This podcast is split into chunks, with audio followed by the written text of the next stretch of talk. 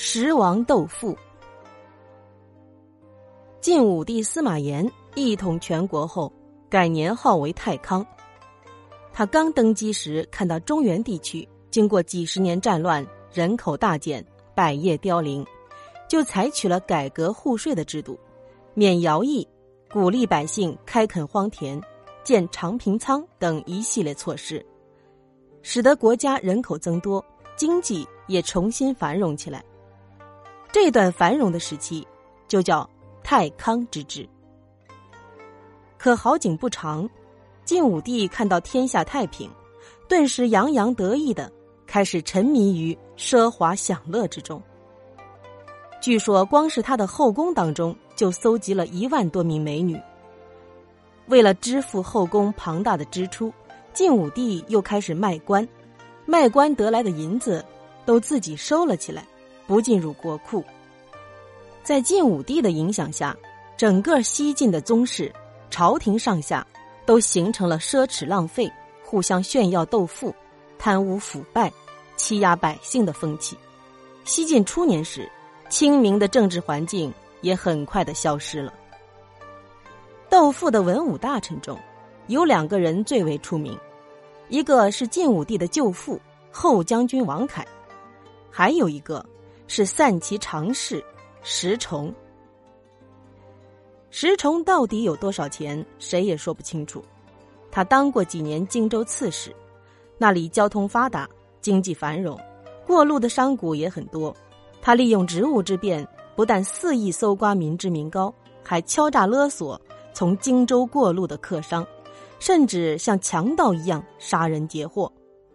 几年下来，搜刮了很多的金银财宝。成了当时最大的富豪。石崇到洛阳后，听说王凯是洛阳城里最阔气的，就有心和他比一比富。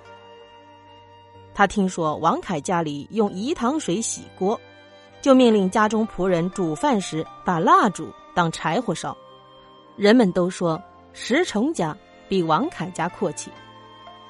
王凯输了第一场，就用紫丝布编成屏障。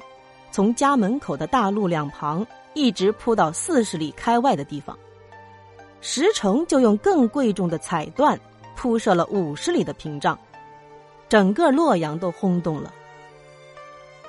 王凯连输两场，不甘心认输，就向外省晋武帝求援。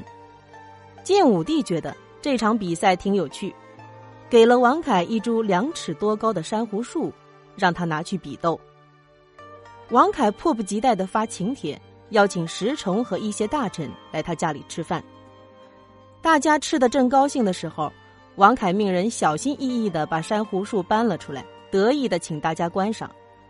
珊瑚树色泽粉红鲜艳，枝条匀称，大家看了都赞不绝口。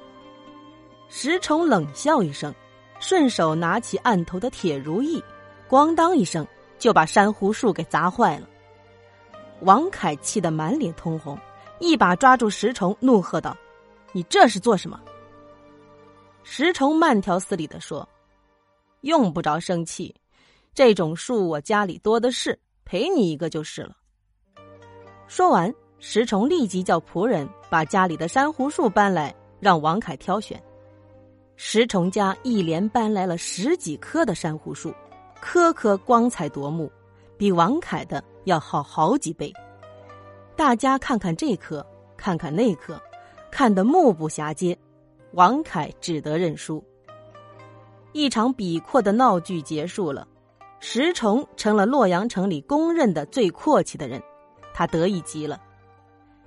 大臣傅贤对此忧心忡忡，给晋武帝上了一道奏章，说这么严重的奢侈浪费，不但不被责罚，反而认为是荣耀的事儿。比天灾还要严重，这么下去会让晋国走向灭亡的。晋武帝看了奏章，却完全不当回事儿，甚至对自己过去取得的成绩沾沾自喜。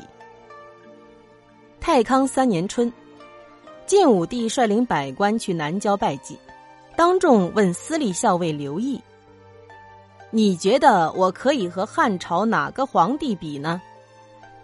刘毅直截了当的说：“可以跟桓帝、灵帝相比，晋武帝大惊：“我的德行虽然不如古人，但也平定了天下。你把我和他们相比，是不是太过分了呀？”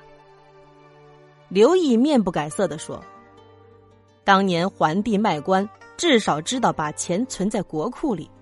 你卖了官，钱却是留给自己用了，你还不如他们呢。”晋武帝下不来台，却给自己打圆场说：“当年桓灵二帝身边可没有你这样敢说真话的人，我其实还是胜过他们的呀。”新成立的西晋王朝一开始就这样腐败。